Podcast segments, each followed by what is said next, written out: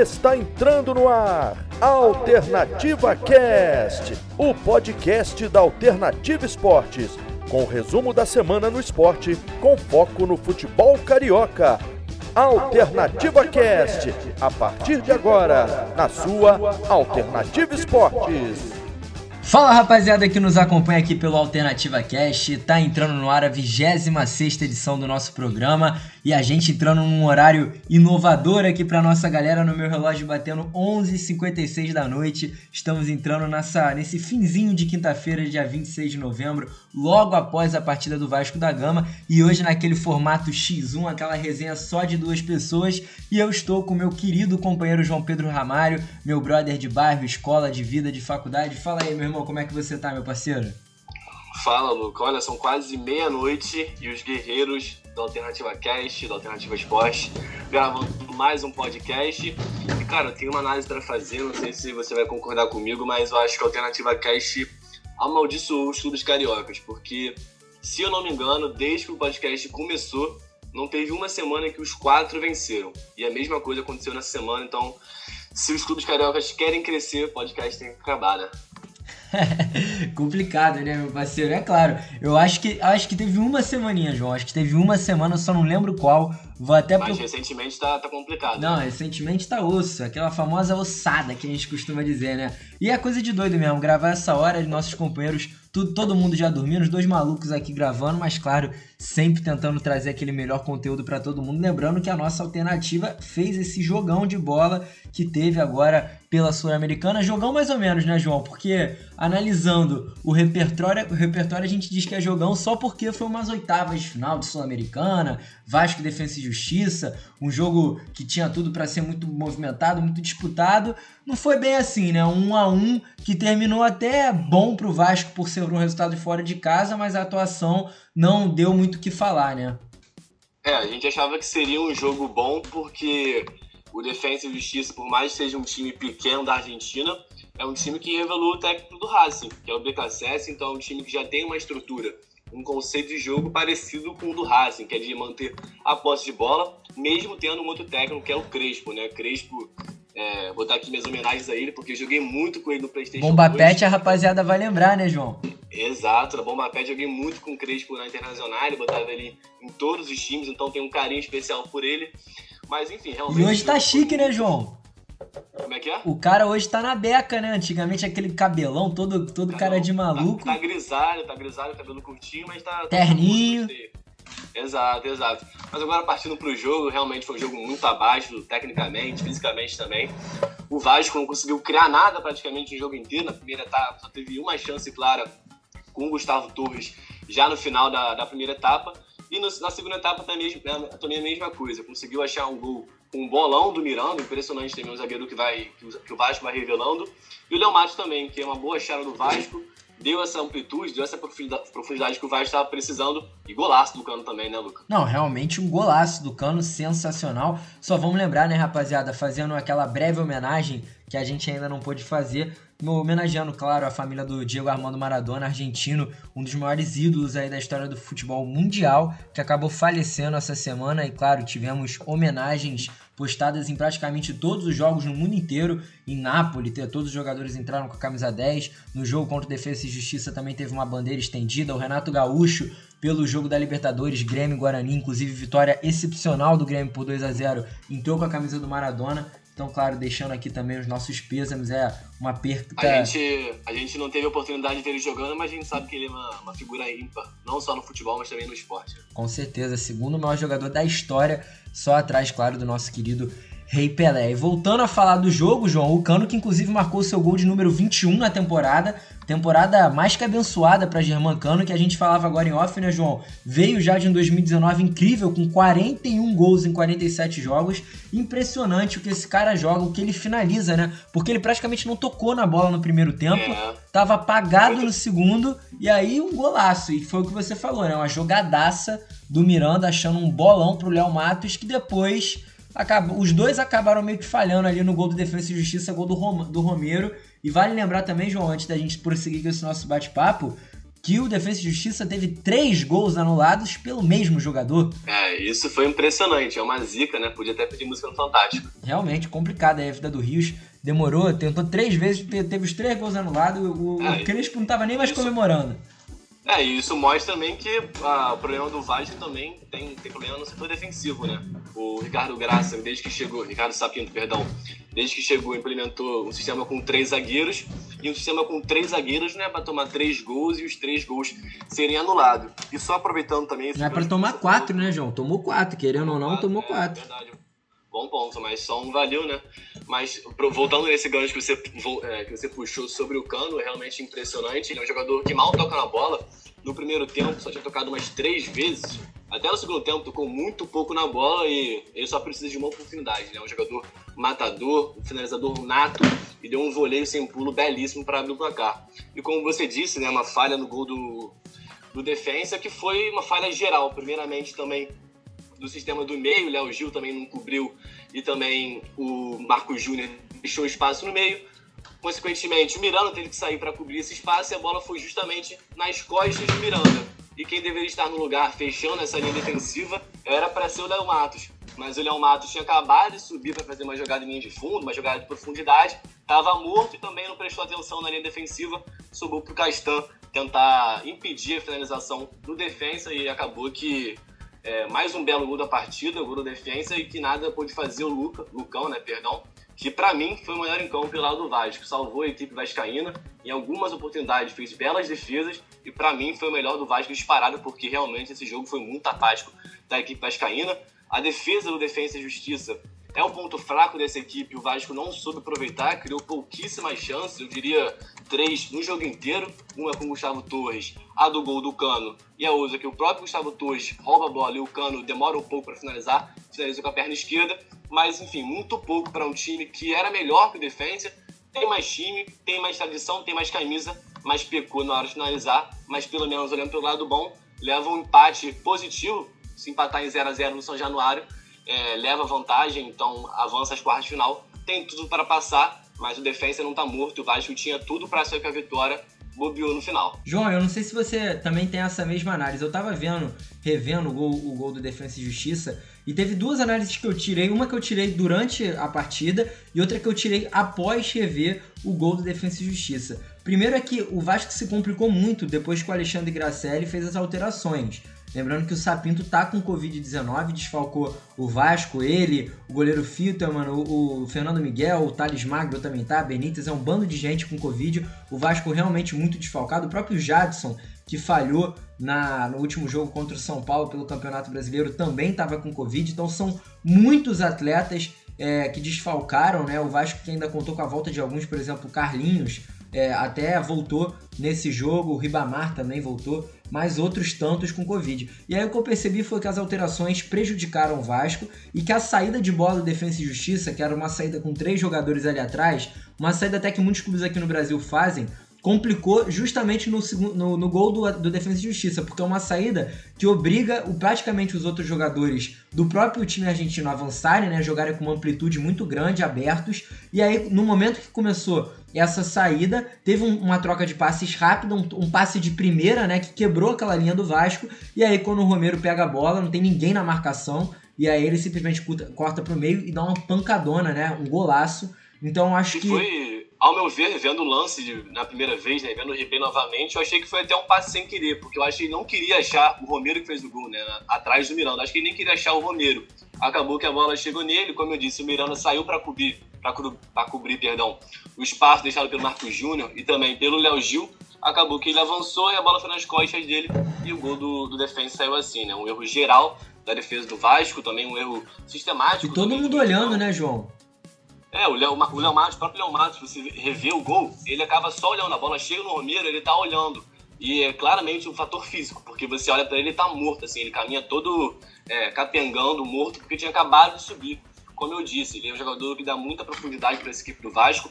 O gol do Cano foi assim, foi com um cruzamento preciso dele, mas é isso, ele subiu, já era fim da partida, 30 e pouco do segundo tempo, ele estava morto, acabou não conseguindo recompor a linha defensiva, a última linha do Vasco, e o espaço ficou aberto pro Romero finalizar sem nenhuma marcação, só o Castan chegando atrasado, mas claro, que não é culpa do Castan. É, o Vascão que pelo menos foi o que você falou, né, João? Se passar, é, para passar depende do 0 a 0 né? O Sul-Americano também tem aquele famoso gol qualificado, que todo mundo pergunta se tem na Libertadores, na Copa do Brasil não tem mais. Então se o Vasco passar, vai passar, consegue passar pelo empate de 0 a 0 Claro, a atuação não foi das melhores, mas olhando por esse lado, talvez é um bom ponto. Outra parada que chateou, pode falar, o, João. Mas o, o Defensa também não criou tanto, né? O Vasco jogou mal, mas o Defensa também não criou praticamente nada uh, é. na primeira etapa. Não criou nada na segunda etapa, até melhorou quando o Vasco fez o gol. O Defensa, obviamente, teria que sair mais para propor o jogo, buscar o resultado, estava perdendo em casa.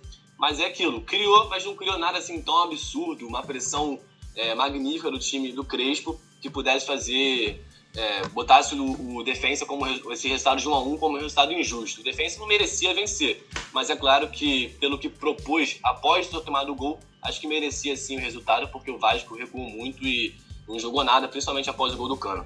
É, pois é, realmente se a gente for pegar os números da partida, né, claro que número muitas vezes engana, mas o Defensa e Justiça teve 66% de posse de bola contra 34% do Vasco e finalizou 11 vezes, porém 4 apenas no gol. O Vasco deu apenas 3 chutes e duas delas no gol, inclusive uma delas foi aquela, aquela, aquele lance do Cano também, né? Que o lance que o Cano recebe a bola em profundidade, mas demora muito para chutar. E a outra do Gustavo Torres também perdendo uma boa chance. Gustavo Torres, que parece, claro, não é um jogador primoroso, mas parece ter encaixado nesse time, né, João? Ele que tá jogando aberto ali pelo lado esquerdo, a, alternou, inclusive, durante a partida. Ele inverteu de lado com o Pikachu e o Pikachu foi fazer o lado esquerdo. E o Pikachu, mais uma vez. Pikachu, é, Pikachu mais uma vez muito mal, né? Muito mal, né, cara? Ele não, ele não tá se encontrando nem na lateral, nem no meio. Eu, particularmente, acho um desperdício improvisar ele no meio. Acho que se for pra ele se encontrar, ele vai se encontrar na lateral, ou então. É, o, o técnico do Vasco, eu esqueci o nome, Gra Grazelli, enfim, esqueci o nome do. Alexandre Gracelli. É, então, que ocupou o lugar do, do Ricardo Sapinto, ele colocou o Iago Pikachu no lugar do que poderia ser do Carlinhos. O Carlinhos, pra mim, jogando como meio aberto pela direita, é muito mais jogador do que o Pikachu. É, realmente, Carlinhos que inclusive vinha jogando, né? Perdeu dessa vez a posição. E entrou no final do segundo tempo também. Né? Então, né? é isso, isso que eu ia puxar, né, João? Essas alterações aí do Vasco, cara, complicado. A gente tava falando até, a gente antes aqui do do, de, da gravação do podcast, né? A gente tava olhando lá as redes sociais, vendo o comentário da galera, e a galera muito inconformada com a entrada do Lucas Santos, né? Principalmente a galera falando da entrada do Lucas Santos e da ausência do Juninho. O Juninho volante, ali um volante meia, né, de 19 anos, a galera pediu muito a entrada dele, acabou que entrou o Lucas Santos, entrou o Catatal, entrou o Marcelo Alves e o Bruno Gomes, que já foi ali na altura dos 90 minutos, pouco puderam fazer. E não entrou o Juninho em momento nenhum, então a galera bem revoltada com o Gracelli, né, por, por essas escolhas. Talvez a entrada do Juninho pudesse dar uma articulação maior pela falta do próprio Marco Júnior e do Léo Gil terem cansado bastante, né, cara? A gente percebeu os dois bem mortos ali pro final do jogo. O Léo Gil, que inclusive foi substituído, é, você mesmo falou, entrando Carlinhos, né? É, e o Léo Gil, que por incrível que pareça, foi muito mal. Eu diria até que o Marco Júnior foi melhor que ele nessa partida, porque a gente sempre espera mais do Léo Gil, porque ele realmente vem, vem apresentando um bom futebol no Vasco. Desde que ele chegou, ele consegue comandar o meio de campo. É um canhotinho bom de bola, é um jogador diferenciado, mas que hoje foi muito mal. Errou praticamente tudo que tentou. E o Marco Júnior também é aquele jogador que a gente já sabe, né? Não tem uma qualidade é, diferenciada, mas é um jogador que sabe suprir bem a função que faz. Em relação ao Lucas Santos, Juninho, eu vejo uma relação muito parecida Lu, com a questão do Thales Magno. O Thales Magno, no passado, quando ele surgiu no Vasco, era um alvoroço. O Thales Magno era o melhor atacante do Rio, era um jogador diferenciado, muito veloz, com muito drible. Lembra até de uma lambreta que ele deu, se não me engano, no jogo contra o Fortaleza em São Januário. Foi aí que eu pensei que o Vasco tinha achado um novo ponta magnífico, mais uma cria da base do Vasco, como Felipe Coutinho. Ah, mas eu acho exagero é, demais, cara. Exagero, claro, mas cria sempre uma expectativa no jogador que está surgindo e surgindo muito bem. Thales Magno foi muito bem ano passado. E esse ano não consegue repetir as, mes as mesmas atuações. E a torcida, você sabe, a torcida do Vasco, todo jogo cobra muito Thales Magno. Nas redes sociais do Vasco é sempre é, xingamentos relacionados ao Thales Magno, porque é aquilo não vem apresentando o meio de futebol, é um jogador que não consegue acrescentar na equipe do Vasco, não tem mais aquele um contra um diferenciado. E associo isso a mesma coisa com o Lucas Santos. O Lucas Santos, quando surgiu na Copinha, ele era magnífico. Eu lembro que ele fez um gol de falta na final da Copinha, posso estar errando, mas eu tenho quase certeza que foi o Lucas Santos, fez um gol de falta lindo na final, acho que foi contra o São ele Paulo mesmo. na final. né? Foi ele mesmo, eu lembro, foi um belo gol e surgiu muito bem, ele era o dono do time na Copinha, subiu muito bem também, criando muitas oportunidades, ganhou é, vaga na equipe principal, ganhou moral com a torcida, mas é aquilo, Thales Magno e Lucas Santos caíram muito de rendimento e agora são aqueles caras que são alvo da torcida e por serem muito novos, imagina, né, Lucas, se a gente fosse jogador de futebol, a gente com 19, 20 anos, se a gente visse vários marmanjos xingando a gente tudo que é rede social, até talvez recebendo ameaça, não sei como é que é as redes sociais do Lucas Santos e Thales Magno, mas é claro que o fator psicológico pesa muito, ainda mais para os jogadores tão novos como o Lucas Santos e Thales Magno. É, com certeza. Lembrando que a gente tem a idade do, do, do, do Thales Magno, né? Eu e o João, pra quem não sabe, temos exatamente 19 anos, se eu não me engano, é a mesma idade do Thales Magno. Talvez o Thales Magno seja até mais novo do que nós, né, acho que é João? mais novo até, acho que é Acho que até ele é mais até novo. mais novo do que a gente, realmente. Mas, assim, olhando em termos gerais, foi um bom resultado aquilo que a gente falou. O Vasco consegue, pelo menos, um, com um empate de 0 a 0 avançar, mas isso não é o suficiente, né? A atuação tá pecando, o Vasco que não ganha é, já há algum tempinho, né? Inclusive, se eu não me engano, a última partida que venceu foi aquela contra o Sport, depois empatou com o São Paulo, agora empata de novo em 1 a 1 Dois jogos que poderia ter saído ganhando, né? Dois jogos que começou ganhando e acabou E vale, e vale ressaltar, só é, puxando esse gancho que você falou em relação à vitória contra o esporte, o Vasco não vencia muito tempo também. Foi voltar a vencer contra o esporte, uma vitória em, se eu não me engano, um mês e meio ou dois, e agora acumula mais dois empates, mas dois empates bons, né? Contra o São Paulo, que é o virtual líder, e contra um Defensa e Justiça, que por mais seja um time mediano, é um time argentino, a gente sabe como são os argentinos, ainda mais em competição sul-americana. João, e na segunda-feira a gente tava falando de empate, na segunda-feira vai ter um jogo que é a cara do empate, cara. Aí eu não consigo não. Você sabe que eu gosto desses palpites malucos, né, cara? Mas eu acho que Vasco e Ceará, jogo de segunda-feira, inclusive jogo que eu vou fazer ao lado do Emanuel Santana nas narrações e ao lado do Romulo Diego Moreira nos comentários, eu acho que, tá, que esse jogo é a cara do empate. Inclusive porque as duas equipes vêm de empates com o São Paulo, o Ceará empatou em 1 a 1 com o São Paulo e o Vasco empatou em 1 a 1 com o São Paulo, inclusive o jogo do Ceará com o São Paulo que foi muito polêmico, né? Teve toda aquela confusão do VAR ter, ter entrado em ação, depois ter voltado atrás, o jogo já tinha voltado, uma maluquice só. E aí agora o Vasco vai enfrentar justamente o Ceará, um confronto diretíssimo, né, cara? O Ceará que tá com 26 pontos na 15ª colocação e o Vasco que tá com 24 na 17ª, as duas equipes tentando se afastar o quão antes possível desse Z4 e as duas equipes que já tiveram momentos melhores na temporada, né, João? Com certeza. O Ceará, cara, lembra do jogo que a gente fez? Foi Ceará e próprio Vasco. No Castelão, o Vasco, o Vasco meteu 3 a 0 Então, o Vasco meteu 3 a 0 gol do Cano, enfim, gol do Ribamar também. Segue o líder E na naquele- época. Era o líder, sim. E naquele jogo eu pensava, nossa, esse Ceará vai brigar pra não cair, porque não jogou nada na partida, não criou nada em 90 minutos. Mas acabou que o Ceará conseguiu me surpreender e surpreender a todos. Cresceu muito de rendimento na competição. E já Também caiu. cresceu de rendi- É, cresceu também de rendimento na Copa do Brasil. Muito associado também, é claro, com a, a crescente de rendimento do jogador Vinha, que é talvez. Vina, na verdade, né? Vinha é do Palmeiras. O Vina cresceu muito de rendimento, vem puxando ah, esse vozão pra cima, mas novamente o Ceará caiu de rendimento, já se postou ali ah, brigando pra não cair. E também acho que tem tudo para ser um empate. O Vasco é um time que também não consegue criar muito, ainda mais sem o Benítez, que é o cabeça pensante dessa equipe, o motorzinho. Então, também estou sentindo um gostinho de empate. E também ressaltar também que agora o Ceará perdeu um, um bom jogador, por mais que não seja titular absoluto. Rafael Sobis não tá mais no Ceará, já tá um tempinho fora. Tá no Cruzeiro jogando na Série B. Inclusive Não já é marcou um golaço, cara. Mar- Contra o, contra a Chapecoense, né? De falta, se eu não me engano. Exatamente, Mas foi o gol da vitória. É, mas, por- mas ele saiu justamente porque tinha muitos jogadores na função, né? O próprio Viseu, que vem fazendo gol, vem jogando bem, ocupou muito bem o lugar do Rafael Sobis, que também não vinha jogando muito bem, né? É, o Sobis que acabava, tinha jogo, inclusive, que ele nem jogava, né, pelo, pelo lado do, do Ceará, quando o Guto Ferreira optava pelo Clebão. E agora chegou o Viseu, que marcou na Copa do Brasil. Na Copa do Brasil, não, se não me engano, ele marcou no, no segundo jogo dele ali pela, pelo Campeonato Brasileiro. E agora também vai ter a chance de enfrentar o Vasco, o clube que ele já enfrentou bastante na época que era do Flamengo. E só uma curiosidade, né, João? A gente olhando a tabela, eu sempre falo isso, né, cara? Parece que é, que é comentário repetido meu em toda Alternativa Cast. Mas, cara, é impressionante como que é disputado. Porque, por exemplo, o Ceará teve uma sequência aí de quatro jogos sem ganhar, tá? Quatro jogos sem ganhar, foram três empates e uma derrota, claro.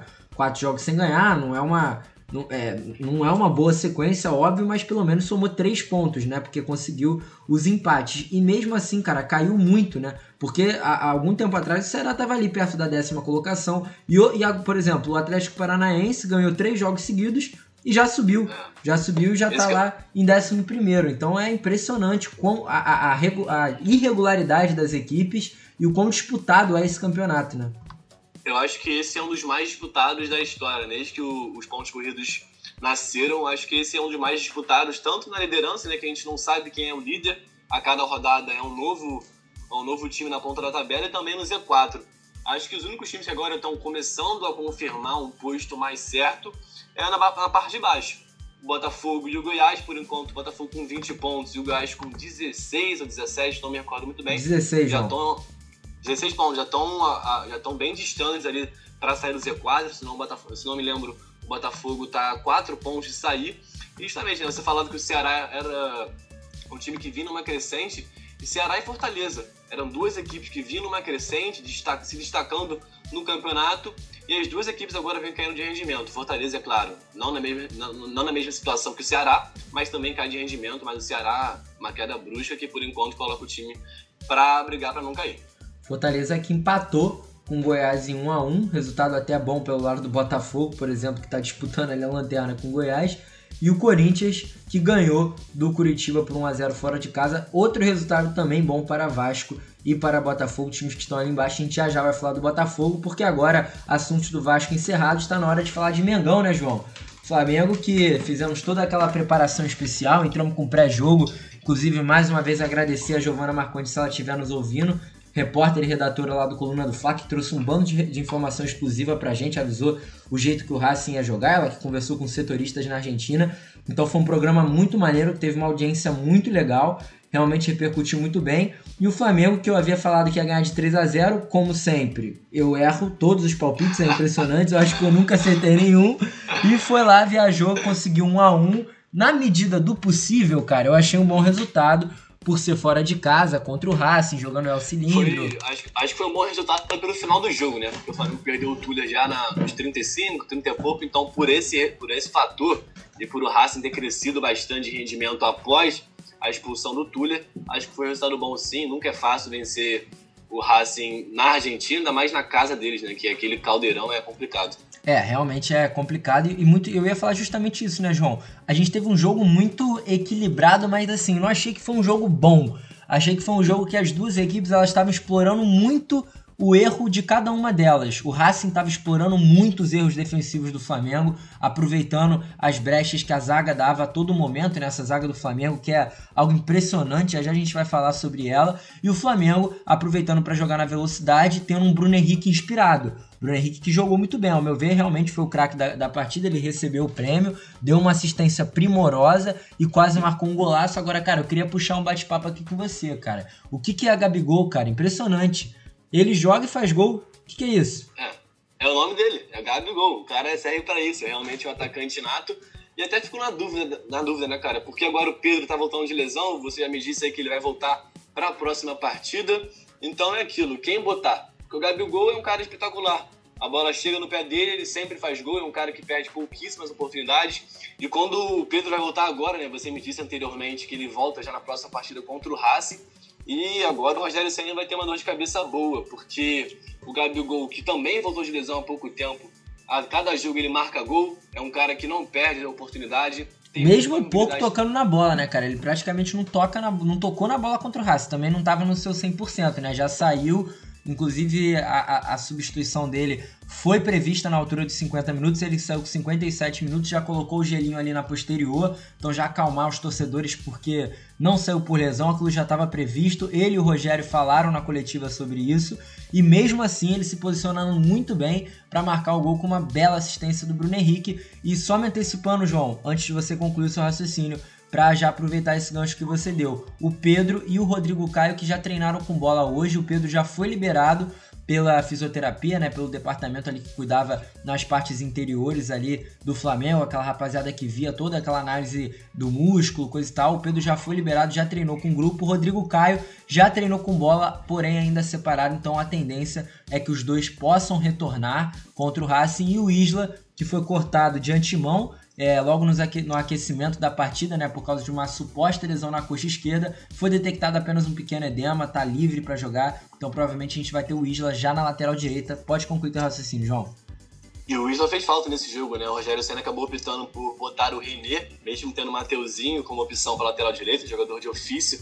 Do lado direito, optou pelo René pela questão de experiência, né? Provavelmente. E também porque o jogador do Racing, o ponta esquerda tem a característica de cortar para o meio e finalizar. Então o René, que tem a característica de ser um bom marcador e também tirar essa opção de finalização do jogador.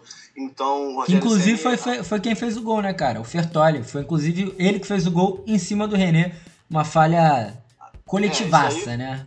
Vamos conversar, mas, cara, eu não, eu não achei que o, que o René foi mal na partida, não. Não, não. Pela, proposta defensiva, ele foi bem, foi muito bem. E, pô, jogando improvisado, né, cara? Jogando improvisado, assim, na medida é, do possível, ele foi bem. É aquilo, ofensivamente, ele não tem um, um ofício muito bom. Mas defensivamente, ele é um jogador até regular, um bom jogador defensivamente. E aproveitando que você puxou esse gancho aí sobre o gol, acho que não tem como culpar, botar o gol só nas costas do René, não. Foi uma falha sistemática por completo. Primeiro porque a dupla ali, Gerson e Felipe Luiz bobearam, eram dois contra um, e, os, e o atacante, qual é o nome dele, Luca, por favor? Fez aquela jogadaça, foi o Domingues, João, realmente foi uma jogadaça, né, mas completando aí que tu vai falar, além do, do Felipe Luiz do Gerson, teve muito mais gente, né, cara? Claro, então, mas o primeiro erro foi do Gerson e também do Felipe Luiz, que deixaram o Domingos passar, e é inadmissível, em Libertadores, o jogador passar com tamanha é, facilidade entre dois jogadores, ainda mais um jogador tão físico que é o Gerson. E em seguida, Léo Pereira também deu um carrinho ali no além. Um, jogador também é, que vem falhando muito e mais uma vez falhou. Deu um carrinho que não era necessário, ele podia só cortar ou caminhar, é, cortar a linha de passe do jogador ou fechar para o meio. Acabou dando o carrinho, o jogador passou com facilidade. E também outro erro do zagueiro do, do Flamengo, perdão, que foi o Tuller. Ele tinha a opção de ficar na área, porque o Felipe Luiz já vinha acompanhando o Domingues Felipe Luiz, claro, estava muito atrás, mas podia fechar uma linha de passe, fazendo um movimento diagonal, que era o um movimento que ele já vinha fazendo, mas o Tuller decidiu sair para cobrir esse espaço e a bola foi justamente nas costas dele. O René, claro, não tem culpa nenhuma no gol, ao meu ver. Eram dois jogadores do, do Racing entrando na área e o cara fez um movimento de facão e não tinha ninguém marcando. Então, acho que não bota essa culpa, eu tenho certeza, na verdade, não João. bota essa culpa em cima do René e coloca em cima de Léo Pereira, Tuller e também de Felipe Luiz e Gerson. E eu vou ter que, eu vou ter que dar uma, uma cornetada aqui no Diego Alves, cara. Vou ter que dar uma ah, cornetada. Eu não achei falha dele, foi muito perto. Eu achei que, eu achei que ele, eu acho que ele fechou da maneira errada, cara. Se ele tivesse tentado fechar de uma outra forma, né? Talvez fazendo aquela base ali do futsal, a, a, a, o cara tava muito perto dele, a bola passa praticamente embaixo da mão dele. Mas, claro, ele foi um jogador muito decisivo nessa partida. O Flamengo, muito provavelmente, só conseguiu o empate por conta dele, que ali no final arrastou. Ele fez, é. Ele fez uma defesaça ainda no primeiro tempo, com uma cabeçada do Lisandro Lopes, se eu não me engano, fez uma defesaça. Sim, eu não tô... E além da defesa, né, cara, a experiência, claro, ele fez uma catimba fenomenal, a, né? A catimba dele é, é, é bizarro. Não, o, criar uma escola. O próprio, o próprio Felipe Luiz, cara, o Diego Alves postou uma foto nas redes sociais, né? O Felipe Luiz comentou assim, olhando para essa foto, já se passaram seis minutos. Porque o Diego Alves é o rei da catimba, né, cara? Ele ganhou essa fama, né? No futebol brasileiro inteiro, todo mundo já sabe que o Diego Alves é um jogador catimbeiro. É experiência, né, cara? Ele que nunca jogou Libertadores, jogou só no passado pela primeira vez com o Flamengo. Era jogador de Champions League. Eu não me lembro de ver o Diego Alves fazer tanta cena em Champions League, La Liga, porque até lá não é admissível. Só aqui no Brasil mesmo e também na Libertadores, competições sul-americanas, que já é tradição. Cara, Mas foi a primeira vez que eu, vi, que eu vi um brasileiro fazendo marcativa que é argentino. Nossa, é impressionante. O Diego Alves é expert nisso. Na Libertadores também, aquele jogo contra o Internacional, foi marcante. O, o D'Alessandro, o Diego Alves estava segurando a bola, né, esperando o jogador vir, gastando tempo. E o D'Alessandro chega, dá um toquinho com o braço no peito do Diego Alves, ele cai e aí já foram mais dois, três minutos de catimba. É experiência, né, cara? Acho que é válido, é chato para quem tá perdendo, mas é válido, né? Faz gastar o tempo. É, e só voltando a falar, a gente deu, claro, essa, essa brincada aqui com o Diego Alves, mas voltando a falar de coisa séria, voltando a falar ali da zaga do Flamengo, cara, eu acho que o Tuller ele chegou rasgando na hora errada, né? Quando era para ele chegar rasgando, ele chegou caminhando ali para cima do, do Domingues na hora do gol. E ah, quando era para ele verdade. chegar, e quando era para ele chegar mais calmo, ele chegou dando um carrinho maluco, acabou levando Cara, uma expulsão. Foi o que eu disse. Eu acho que ele não deveria nem ter saído no lance do primeiro gol do Racing. Acho que ele não deveria ter saído porque é óbvio que o jogador do Racing estava muito mais à frente do que o Felipe Luiz, mas o Felipe Luiz já vinha fazendo um movimento em diagonal para fechar uma possível linha de passe e também um cruzamento que era mais provável que o jogador fizesse. E se o Tuller ficasse parado na posição dele, ele poderia ter cortado muito bem o cruzamento, que foi rasteiro, ele estaria à frente do jogador do Racing que fez o gol, e também caso o jogador, o Domingues, né, que você disse, é, levasse mais para linha de fundo, chegasse mais perto da meta do Diego Alves, ele poderia sair e fazer justamente é, cobrir o Felipe Luiz, que vinha muito atrás. Então acho que foi um erro geral. Primeiro do, do Gerson e Felipe Luiz, e depois do Léo Pereira, que deu um carrinho ali que ninguém entendeu, não acertou nada. E depois do Túlio, que fez uma cobertura nada efetiva.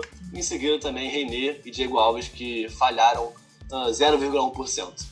É, o, é, essa escolha é, do Léo Pereira ali pelo lado esquerdo na zaga o, o Rogério Senna tá tentando preparar um time, né? Tá tentando botar os mesmos jogadores, fazendo ao contrário do que o Domi fazia. Ele tá evitando fazer esse rodízio, principalmente na zaga. E ele optou por colocar nesses últimos jogos o Tuller e o Léo Pereira. Ao meu ver, são duas escolhas equívocas, né? Eu, pelo menos, é, principalmente do lado do Léo Pereira, eu não consigo entender o porquê do Léo Pereira tá sendo titular, tendo o Natan no banco, que tava tão bem. Natan, claro, falhou lá no gol, no quarto gol do São Paulo, naquela fatídica goleada por 4 a 1 mas estava tendo um desempenho muito superior ao do Léo Pereira, inclusive chegou a marcar gol, tá vindo muito bem. E aí ele volta com o Léo Pereira, o Léo Pereira tá totalmente desconfiante, né? A gente percebe que ele tá sem confiança alguma, tá? Ele não consegue jogar, ele só dá bicão, ele erra todas as coberturas, é impressionante. O Racing que teve dois gols anulados, e um dos gols é impressionante, cara. Ele olha o Lisandro Lopes completamente, ele ainda pula pro além. O Lisandro Lopes marca o gol, que tava, foi aquele gol que foi a, foi a falta né, Everton Ribeiro, inclusive uma falta muito duvidosa.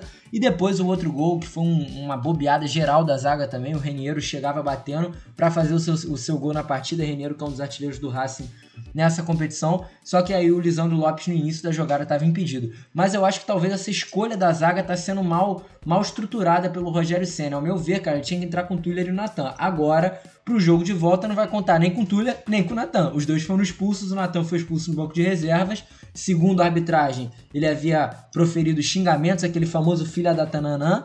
E aí, e aí acabou sendo expulso nas redes sociais, ele se posicionou falando que não disse nada. A gente não sabe de fato o que aconteceu. O juizão que também estava cheio das, cheio das vontades juiz, de, de entregar o jogo. Mal, né? muito, mal, muito mal, marcando umas faltas que não eram faltas, marcando, deixando de marcar outras absurdas. Então, uma arbitragem muito ruim realmente. Foi um jogo meio esquisito, choveu muito, né? E aí agora o Flamengo fica na expectativa de começar já na terça-feira com um empate em 0 a 0 a seu favor. É, cara, olha só. Primeiramente falando sobre Léo Pereira, porque no Atlético Paranaense, nas últimas temporadas que ele jogou lá, ele era outro jogador. Era um, era um, um defensor que tinha uma qualidade de bola efetiva para sair jogando, coisa que não consegue mais fazer. Nem ele, nem o Tuller. Tuller nunca teve essa qualidade diferenciada para sair jogando. É, o Tuller sempre foi aquele zagueirão, né, João? Aquele zagueirão mais zagueiro, raiz. É, zagueiro, zagueiro, né? Aquele famoso zagueiro, zagueiro. É, cara, a, vou te falar, a minha sinceridade, cara, eu a minha dupla, na ausência de Rodrigo Caio, seria Natan e Noga. Só que aí, por exemplo, nesse jogo contra o Racing, eu acho que especificamente o Noga, aí que fica aquela pergunta, até vou te fazer, João. Quem que você acha que, que volta para a partida, para a próxima partida. O que, que você faria? Porque tem como improvisar o Arão, coisa que ele já vem improvisando. Algumas partidas ele coloca o Arão na zaga direita e aí entrava com o Diego ou com o João Gomes, que entrou bem na partida. Tem como entrar com o Gustavo Henrique, que a torcida vai ficar desesperada com o Gustavo Henrique e Léo Pereira. E teria como entrar com o Noga. Só que o Noga para marcar o Lisandro Lopes é complicado, né? O Rodrigo Caio volta agora de lesão também? Então, cara, a, a, volta do Rodrigo Caio é, dentre todas as voltas, é a que tá num estágio mais gradual. Entendo. Então acho que a, a melhor dupla no momento, cara, eu acho que ele não vai mudar. Acho que ele vai entrar com o Léo Pereira e o Gustavo Henrique também, porque sem o Natan, eu acho o Natan mais jogador, por enquanto, pelo que ele mostrou, mais jogador do que o Noga, mesmo o Noga sendo um baita jogador também, um baita defensor. não acredito que ele vai entrar com o Noga no jogo decisivo de Libertadores. O jogo está muito em aberto ainda. O Noga nunca jogou Libertadores, já jogou, Luca? Jogou, a estreia dele foi na Libertadores contra o Independente Del Valle, partida que ele jogou muita bola, por sinal, cara. É, um jogo de 4 a 0 um jogo, um, ele é um jogador diferenciado, ele e o Natan são bons zagueiros, mas para um jogo decisivo contra um time argentino que é um Racing. Cara, eu acho que um o problema, eu acho que o problema não é nem a, de, a, a, decisão do jogo, eu acho que o problema é justamente quem ele iria pegar pela frente, né? Porque contra o Independente Del Valle era o Gabriel Torres, que é fininho, agora pô, o Lisandro Lopes é um armário, né, cara? Elisandro Lopes é um baita jogador também. E, cara, eu acho que a gente também tem que pensar no fator psicológico. Quem tá lá dentro, eles criam uma relação, Luca. Então, eu acho que o Rogério Senna deve ter um carinho especial pelo Gustavo Henrique, ainda mais pela situação que ele tá passando. Então, num jogo decisivo de Libertadores, o Rogério Senna optar por botar um jogador muito mais novo, que tem apenas uma partida em Libertadores, poucos jogos no profissional, ele optar por esse jogador em relação ao Gustavo Henrique, que é um jogador já formado, tem história no Santos, por mais que esteja mal no, no Flamengo, é um jogador que tem sua qualidade. Então, pensando no fator psicológico, pensando no fator de grupo, eu acho que o Rogério Senna vai entrar com o Gustavo Henrique. Porque, claro, se eu fosse o Gustavo Henrique também e visse meu técnico colocar um jogador que só jogou uma vez Libertadores, eu ficaria cada vez mal, né? Cada vez pior do que eu já estou. Então, acho que pensando nisso, o Rogério Senna, que é um cara de grupo, eu acho que ele vai entrar com o Gustavo Henrique, mesmo não achando que seja a melhor opção técnica. É, ele tá numa situação bem complicada aí, o Rogério, né, João? Porque se ele colocar o Gustavo Henrique, a torcida vai ficar desesperada com GH e LP. Agora, se, se, ele colocar, se ele colocar o Noga, pode vir imprensa falar que é exatamente isso que você falou, a nossa galera aqui trazer esse argumento. Eu... Se, se o Racing fizer um gol em cima do Noga, já vai ser uma cobrança enorme. Imagina se o Noga falha, que nem, por exemplo, o Hugo Souza falhou, foi muito cobrado pela torcida, pela imprensa, então se o Noga falhar, vai ser cobrado, vai ficar marcado eternamente. Cara, eu acho que ele iria com. que ele vai com o Gustavo Henrique. Se eu fosse ele, eu botaria o Arão ali, que ele já tá usando o Arão em alguns jogos como, como zagueiro, improvisaria o Arão mesmo, e no meio eu colocaria o Diego, para dar uma segurada Mas na aí... bola. Só que eu acho que ele não vai fazer isso. Eu acho que ele vai justamente com o Gustavo Henrique e LP. Então vai, vai aquela famosa até... dupla, né, João? Dupla sertaneja. Seria até... é GH e LP. Mas até acho que seria pior, cara. Imagina, Arão. Arão não é defensor. E também pensando novamente nesse fator de grupo, psicológico. O Rogério Senna optar por Arão, que nunca jogou como defensor, assim, pelo menos eu nunca vi. Você disse que ele já fez essa função ali. Não, então, é porque nas últimas partidas, quando o Flamengo tava é, levando gol, né, sofrendo uma... Levando gol é novidade, né? O Flamengo que levou gol, inclusive, nos últimos 13 jogos consecutivos levando gol. Agora, nessas últimas partidas, quando o Flamengo estava perdendo, ele colocou, ele botava mais um homem de linha de frente e colocava o Arão de zagueiro, né? Ele tirava um dos zagueiros e colocava o Arão ali fazendo aquela função. Não comprometeu, mas claro, o Arão jogou ali, ao todo deve ter jogado um tempo no máximo. É, e também tem que pensar no fator de saída de bola. O Arão é um bom jogador para sair jogando, é um bom primeiro volante, é um cara que ajuda, aglutina a equipe do Flamengo, ajuda muito o Gerson a ter a liberdade que ele tem, porque o Arão fica e o Gerson sai. Então o Arão é imprescindível nessa equipe.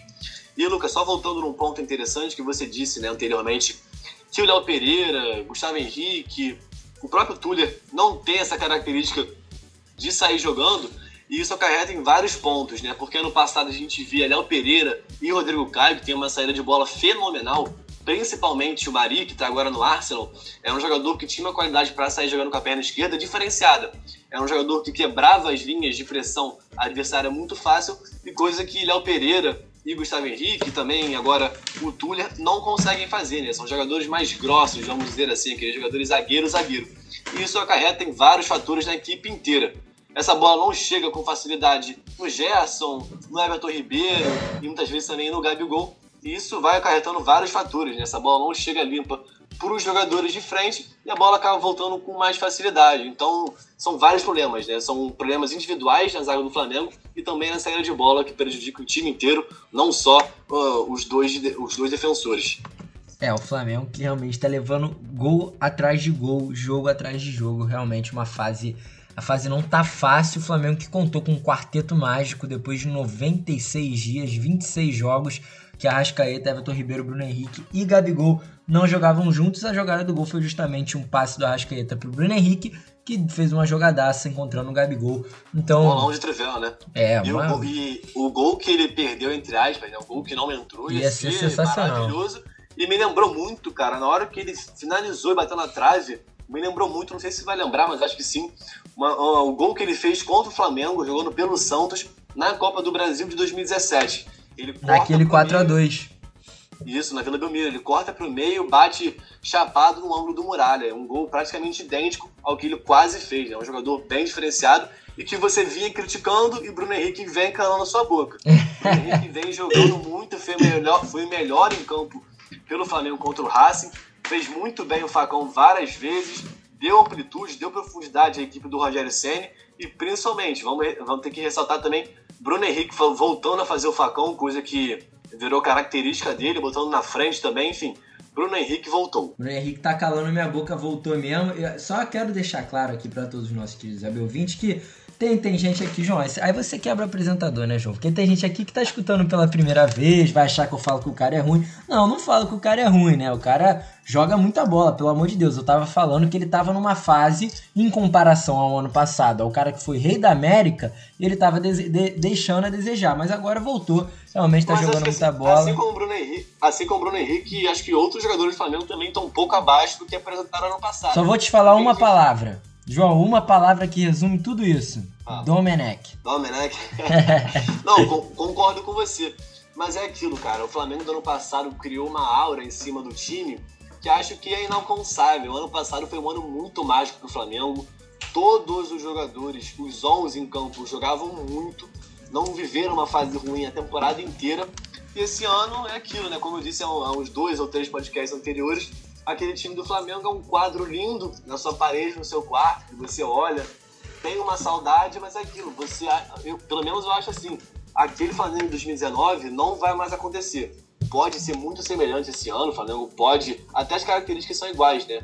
O Domi saiu, o Rogério, o Domi saiu e o Rogério assumiu já nas oitavas da Copa do Brasil, foi também assim com o Domi, mas é aquilo. O Flamengo do ano passado foi brilhante e acho que o Rogério, por mais que esteja tentando, tá tentando implementar o Flamengo em 2019, até conseguiu fazer isso, principalmente nesse jogo também, na segunda etapa, a gente até conversado nisso em off, né, Luca? O Flamengo mostrou uma postura muito similar ao do Flamengo do ano passado, com posse de bola, controle de jogo, dominou a partida por uns 20, 25 minutos. Logo depois, inclusive, da entrada do Vitinho, né, cara? Que entrou cheio de gás. Inclusive, fez a jogada do gol impedido do Arrascaeta, né? é. O passe para Arrascaeta que não valeu. Mas é aquilo, o Flamengo voltou a apresentar aquele futebol dominante, uma volume enorme de jogo, controlou em certos momentos, mas depois da expulsão do Tuller, aí tudo se perdeu. Acho que depois daí o Racing foi bem melhor que o Flamengo. Depois dos 30, 35, o Racing controlou por isso. Tinha um jogador a mais e precisava do fator vitória em casa. Como é que é a piadinha do quadro, John? Do quadro? Vou repetir então. O Flamengo é aquela. Do ano passado, aquele quadro Mona Lisa que você tem no quarto, pagou um milhão de dólares, mas é aquilo, você não vai ter outra Mona Lisa para botar no seu quarto, é só aquela, você vai olhar com saudade mas não pode se repetir. Você pode até comprar um outro quadro aí é, do Da Vinci, mas nunca vai ser a Mona Lisa do ano passado. Ter que, o João repetiu a piada, vou ter que repetir também. João Pedro Ramalho, o poeta. Incrível. É isso, rapaziada. Bate-papo do Flamengo encerrado. Agora já vamos entrando na nossa outra pauta. João já sabe qual é a pauta. Se quiser puxando aí, João, porque a situação não tá fácil para ninguém, né? A situação tá bem complicada, à beira do desespero, né, cara? Esse Z4 aí assombroso, esses 20 pontos que não desaparecem há quatro partidas, são quatro derrotas consecutivas. Só posso estar falando de um time nesse campeonato brasileiro, o único time que não ganha. É, o único time que não ganha é que tem três vitórias na competição. São três vitórias em o quê? 19, 20 rodadas? Mais de 20, são 22 rodadas, né? 21 rodadas. Já estamos partindo, já estamos na 23 Essa foi a 23 rodada. Essa 20 o Botafogo tem três vitórias no campeonato. É muita, é muita displicência realmente. E, cara, a gente vinha conversando isso em off, né? Que pelo futebol que o Botafogo vem apresentando, é futebol para ser rebaixado. O Botafogo tem um, tem um padrão tático, quer dizer, não tem um padrão tático que o Goiás tem, por exemplo. O Goiás tem mais padrão que o Botafogo.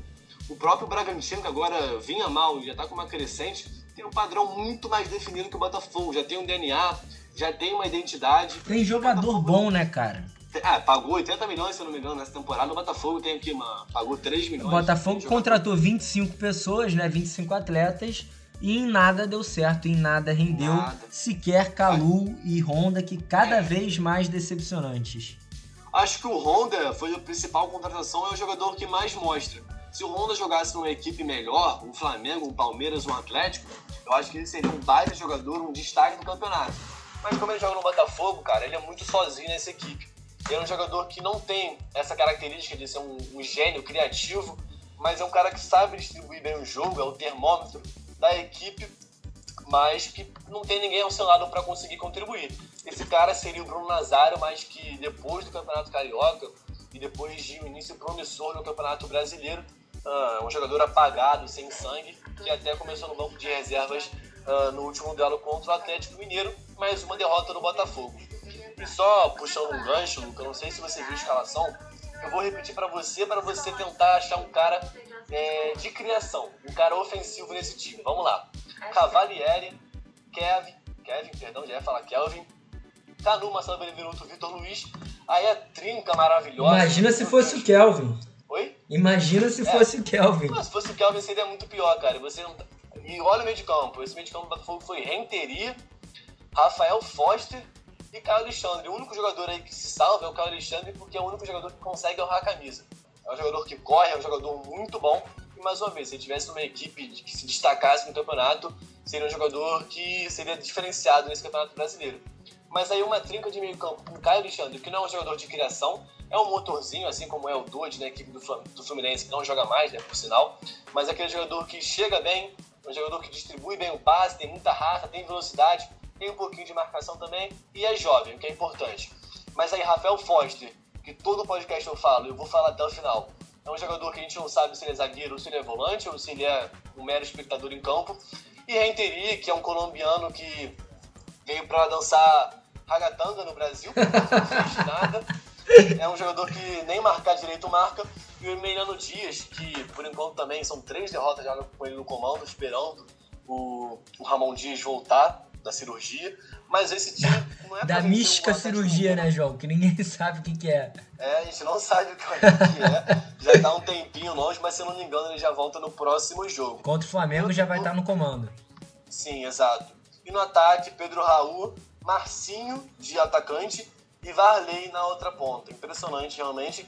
Mas acho que o pior foi o meio de campo, cara, porque ele jogando contra o Atlético Mineiro. Vai entrar com três jogadores que não tem um mínimo de qualidade para sair jogando. Até tem uma qualidade para sair jogando. O Atlético Mineiro jogando com uma linha de, de quatro na frente, né? Um, com Caleb, é, Zaracho. Já é, é, já é característica desse time do Galo. O Natan também fecha muito aí no, no ataque, é praticamente o quarto atacante. E o Botafogo, cara, quando saiu a escalação, eu já sabia que não ia criar nada. Foi um jogo muito muito abaixo, eu não diria nem porque o Botafogo não vem mostrando nada, né? Principalmente nas últimas partidas.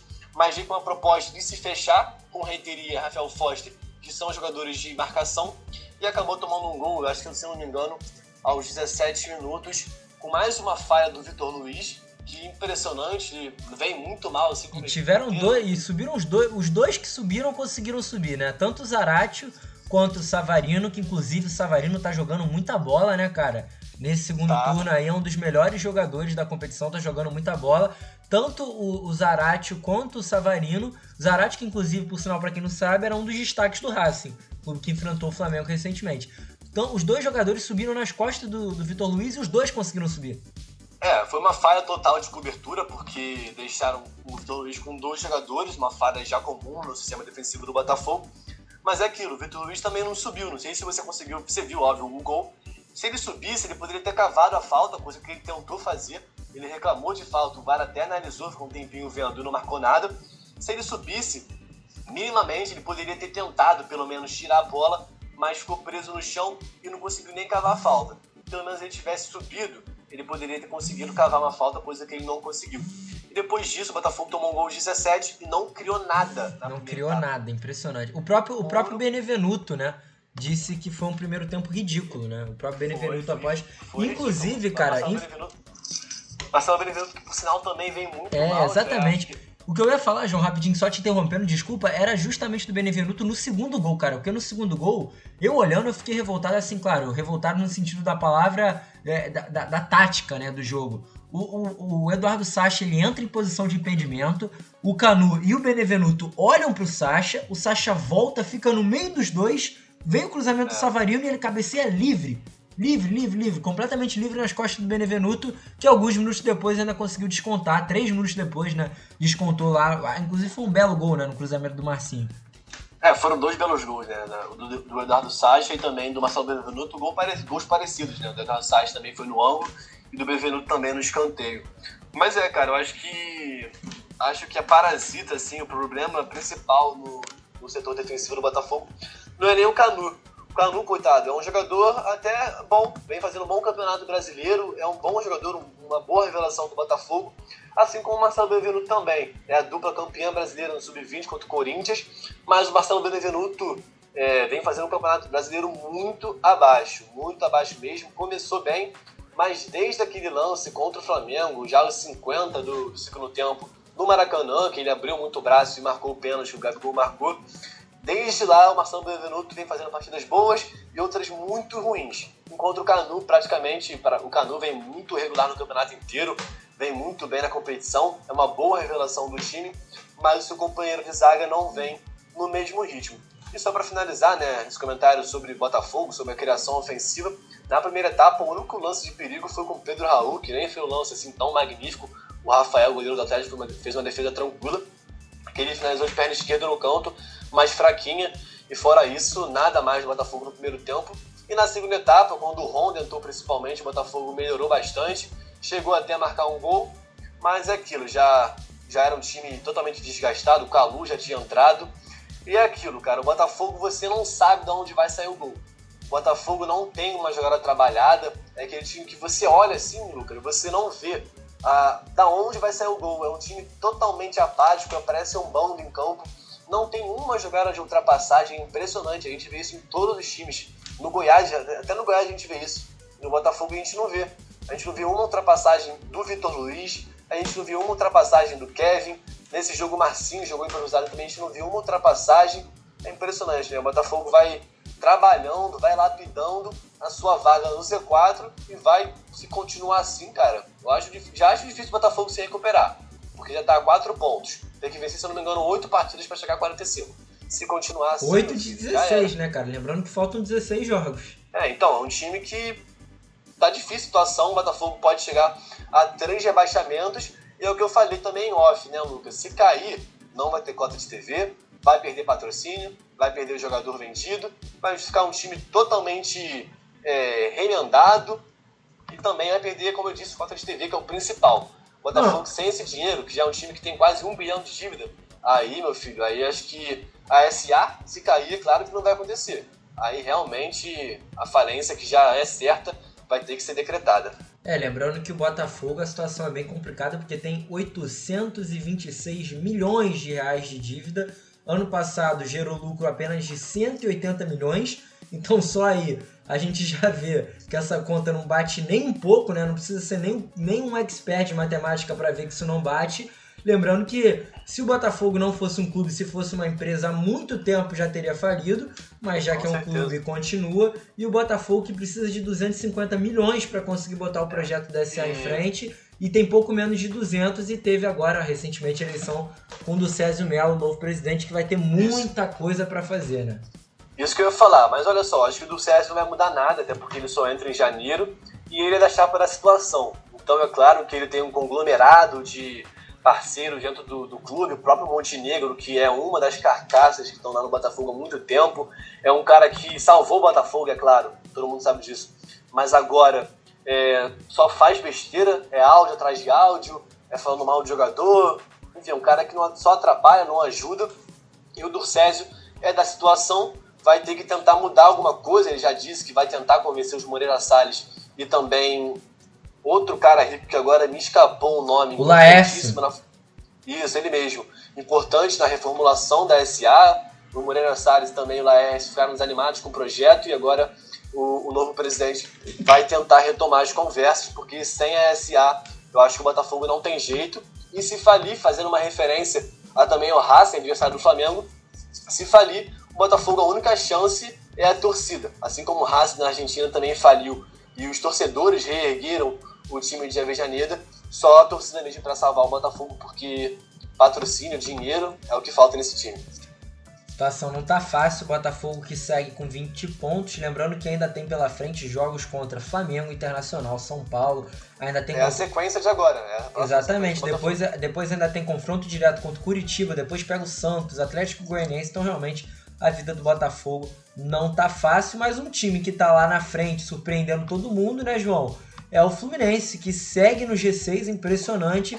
Fluminense com 35 pontos. Agora com essa vitória do Galo, né, por 2 a 1 em cima do Botafogo, o Fluminense ainda não jogou o seu jogo da 23ª rodada, então deu uma afastada do líder, mas que até antes dessa partida estava apenas 4 pontos do líder, Fluminense com 35 em quinto lugar, disputando ali pelas cabeças da competição, aproveitando a má fase do Internacional para já já, quem sabe, entrar nesse G4 em definitivo. O Inter que tem um confronto difícil contra o Atlético Goianiense fora de casa e o Fluminense que joga em casa contra o Bragantino, que apesar de estar numa crescente, a tendência é que o jogo seja mais favorável para o lado do Fluminense, né, João?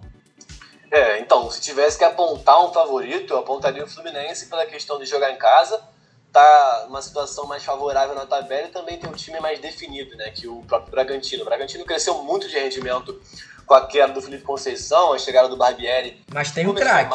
Como é que é? O Bragantino tem a vantagem de ter um craque, né, cara? Ao meu ver, o Claudinho é um craque. O Claudinho é um baita jogador, é o novo rei dos golaços, assim como o Dodô era. O Claudinho só faz golaço, é impressionante. Por enquanto, para mim, é o destaque do campeonato, porque joga num time que não vinha bem, agora vem numa crescente. Mas ele já tá com 10 gols, né, cara? Já é o terceiro artilheiro aí ao lado de Cano, Pedro, Keno. E só golaço, fez dois gols agora contra o Bahia, se não me engano. Fez, é, fez dois gols contra o Bahia na casa do Bragantino. E ele é o cara que vem puxando essa nova retomada do time do Barbieri. É um time rápido, é um time que investiu bastante. Então, sim, eu boto o Fluminense como favorito para esse duelo, mas não é favoritaço assim, não. O Fluminense tem, assim, uma, uma, uma pequena vantagem, mas não coloco ele como postulante máximo à vitória. E vale lembrar também, como a gente falou anteriormente, a gente não trouxe ainda no podcast, o Yuri não vai jogar. Então vamos ver como é que o André vai se comportar, se vai ser o André que vai entrar na posição dele, né? O André é um jogador é, primeiro volante de ofício, entrou muito bem contra, contra o Internacional, por sinal, ocupando espaço, gerando linha de passe. Então é uma boa opção para o Odair, pelo menos para entrar nesse lugar do Yuri. O goleiro reserva do Fluminense, João, que é o Marcos Felipe, né? E o Fluminense, só para concluir, além do, do Muriel, do Danilo Barcelos do, e do Yuri, que inclusive esses foram desfalcados sintomáticos, né? O Muriel que estava com suspeita, né? Tava com sintoma. O clube já, che já chega agora a 21 casos no elenco principal desde o início da, da pandemia, incluindo os 13 que já se recuperaram e voltaram aos treinos e jogos, que são Marcos Paulo, Miguel, André, Luiz Henrique, Calegari, Lucas Claro, Nenê, Ganso, Fred, Wellington Silva, Iago, Caio Paulista e Pacheco. Então é muita gente convidada aí nesse time do. O do... Hudson também tava com Covid, pelo menos contra o Internacional, e não jogou, desfalcou, porque também tava com Covid. Exatamente. Acho que já voltou, não voltou não? Ainda não, nem ele, nem o Digão, que também tá em isolamento. O Nino também tá, o Egídio também tá, então é muita gente aí com Covid, a Covid tendo uma crescente impressionante no Brasil nesses últimos dias, né? Já estamos com a maior média desde maio. E o campeonato não para, é impressionante. E né? o campeonato não para, os jogos continuam acontecendo, muitas equipes desfalcadas, o próprio Atlético Mineiro que jogou contra o Botafogo, o Palmeiras, o Atlético Paranaense que conseguiu um empate sensacional mediante as circunstâncias com o River Plate, cheio de desfalque também pela Covid. Então é, são muitos casos de Covid, a gente o, lamenta. O, só complementando o que a gente está falando sobre o Covid, cara, eu fiz o jogo deu fim Palmeiras pela Libertadores, lá no Equador, e o Palmeiras, os jogadores, se eu não me engano, 12 jogadores do banco de reserva, todos eram da base, porque o Palmeiras tem vários jogadores com Covid, Rafael Veiga, enfim, e também vários lesionados. Então, impressionante a Covid amaldiçoando os clubes brasileiros e a CBF não faz nada, o protocolo claramente não está dando certo e o Campeonato Brasileiro continua. O Brasil é cheio das, das miscelâneas, né? Como a gente pode dizer, João. E aí, só voltando a falar do Fluminense, que vai repleto de desfalques, mas o Fluminense que nas adversidades nesse campeonato brasileiro tem se criado, né, cara? Contra o Curitiba, não sei se você se recorda, aplicou uma goleada de 4, cheio de desfalque pela Covid também naquela primeira onda que passou no Fluminense. Contra o Internacional, já nessa nova fase, na última rodada também conseguiu uma vitória espetacular, né? uma virada incrível com gol olímpico e tudo, direito à assistência de Marcos Paulo e gol de Caio Paulista. E agora um, vai enfrentar. Um né? É, e vai enfrentar agora o Bragantino repleto de desfalques. Então, quem sabe o Fluminense não consegue ganhar. E aí, cara, se ganhar, pode chegar ali até os 38 pontos, dependendo dos resultados da rodada. Pode ficar até em terceiro lugar, cara, do, da, do Campeonato Brasileiro. Eu acho que o adjetivo do Fluminense nesse campeonato, se tivesse que caracterizar esse time do Daí, seria letal. Porque, pelo menos contra o Internacional e também, assim, várias outras partidas, o Fluminense não é aquele time que encanta, né, Lucas? Acho que você vai concordar comigo que o time do Fluminense não é um time muito criativo, até porque não tem jogadores para isso. O Ganso, que era para ser o 10, o maestro, o cara que orquestrava o time, uma contratação que ainda não fez sentido, o Ganso não vem jogando nada. E o Nenê, que também poderia ser essa, ser essa, essa opção, é um jogador muito mais de finalização do que, do que, de, do que de criação, do que para servir os jogadores.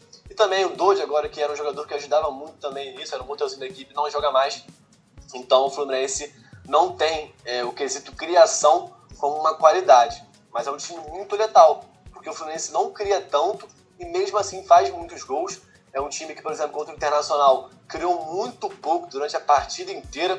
No primeiro tempo, praticamente não jogou, o Internacional também não jogou praticamente. Achou alguns bons lances é, no início da partida, até o próprio gol na falha do Mundial foi no início da partida, no gol do Maurício. Mas depois disso, o Inter também não criou nada e também o Fluminense também não criou. E na segunda etapa também, mesma tônica, mesma tecla, parecia filme repetido.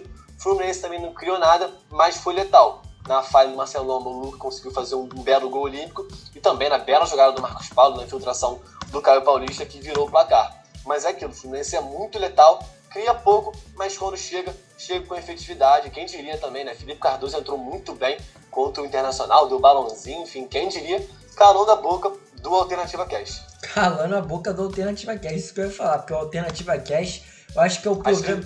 A, a, frase mais repetida do Alternativa Cast é Felipe Cardoso não pode jogar no Fluminense. E três zagueiros no Botafogo não funciona. Acho que o Alternativa é. Cast é o programa que mais zica os três zagueiros do Botafogo e o é. Felipe Cardoso. E agora fomos calados as bocas, né? Inclusive, esse programa de hoje teve muita calação da minha boca. Felipe Cardoso, Bruno Henrique. É, é rapaziada tá, tá querendo bater na gente tão aqui. Estão ouvindo, estão ouvindo a gente. Tu acha que não? No vestiário é só Alternativa Cast. Só Alternativa Cast para dar aquelas informações dos adversários. Rapaziada, em falar em Alternativa Cast, a gente vai chegando ao fim de mais um programa. Tivemos aí mais de uma hora de programa aqui no X1, aquele tradicional X1 dos parceiros aqui de Jucanos dessa dupla maravilhosa aí, o João. A gente manda também um abraço ao Daniel, nosso querido operador, que a esse momento já está dormindo há muito tempo, vai acordar amanhã surpreso com o programa todo feito só para ele editar e também desejando um feliz boa noite, uma boa noite aí para Rodrigo Calvino, Renato Ximenes, nossos colegas do chinelinho, né, João? É isso, só dando uma informação aqui, é um furo de reportagem. Daniel não tá dormindo não, cara. Daniel tá acordado, acho que tá fazendo um trabalho aí da faculdade, mas não tá dormindo não, Luke. Ele é inteligente, valeu? Mas é isso, mais uma alternativa que chegando ao fim. Dessa, dessa vez no formato X1, né, Lucas? Sempre uma honra fazer com você. Acho que até prefiro, né, cara? Porque a gente tem uma química aqui de anos, anos de amizade, anos de Tijuca juntos, anos de bar juntos. Mas é claro que também fazer um podcast ao lado de Calvino, Daniel, também Renato, é sempre uma honra. Mas é isso, mais uma alternativa que aí chegando ao fim. Uma honra estar ao seu lado, meu irmão. É isso, meu parceiro. Brincadeiras à parte, nossos queridos companheiros não fiquem chateados conosco. Nós amamos todos vocês e todos vocês são fundamentais para botar esse projeto na frente. Renatão, Rodrigão, Danielzão, todo mundo manda muito bem. Hoje aconteceu aqui esse improviso, essa tentativa de fazer o programa pós-jogo. Deu certo, a resenha fluiu. Então te agradeço também, João, mais um programa ao seu lado. Lembrando para a rapaziada que essa foi a 26 edição do nosso programa e esse final de semana que vai estar tá muito movimentado na Alternativa Esportes, a gente que vai fazer os jogos. Lembrando que, claro, não vamos ter jogo na realidade no sábado, né? Vai ser apenas a bendita resenha. Nessa sexta-feira tem o bate-papo europeu entrando antes do nosso programa e depois a hora do cartoleiro. E no domingo tem grande prêmio da Fórmula 1. Depois na segunda-feira tem jogo do Vasco, jogo do Fluminense. Então esses próximos dias agitadíssimos pela Alternativa Esporte. João, te agradeço novamente. Você que volta, João, nesse final de semana ou não? Não, meu amigo, já fiz jogo já, já fiz Delfim e Palmeiras pela Libertadores, ontem na verdade, né? Então, nesse final de semana tô de chinelinho, até porque é aniversário da patroa, então esse fim de semana é dela. Mandando um beijão aí pra Carolzona também, grande Carol, nossa nossa querida companheira aí, namorada do João. Então, aniversário da patroa, o João vai tirar o chinelinho, mas eu também vou, só volto na segunda-feira, tá tudo certo. Então, rapaziada, mais um programa chegando ao fim. Muito obrigado pela audiência. Lembrando para vocês não estrearem que a gente tá fazendo esse programa. Agora são 1 e 3 da manhã desse. Já estamos no dia 27, já estamos na sexta-feira, mas que a gente fez esse programa logo após o jogo do Vasco da Gama. Então vocês que estão nos acompanhando pela programação da rádio vão estar tá pegando a gente direto depois do bate-papo europeu. E a rapaziada que está nos acompanhando nos agregadores, uma boa noite, um bom dia, uma boa tarde, a hora que seja que você esteja ouvindo. E muito obrigado pela companhia. Valeu, rapaziada, um grande abraço e até a próxima terça. Você ouviu mais um episódio do Alternativa Cast. Apresentação de Luca Garcia, participação de João Pedro Ramalho, Renato Ximenes e Daniel Henrique, que também faz a edição. Para ouvir todos os programas, busque Alternativa Cast no seu agregador de podcasts. Até a semana que vem!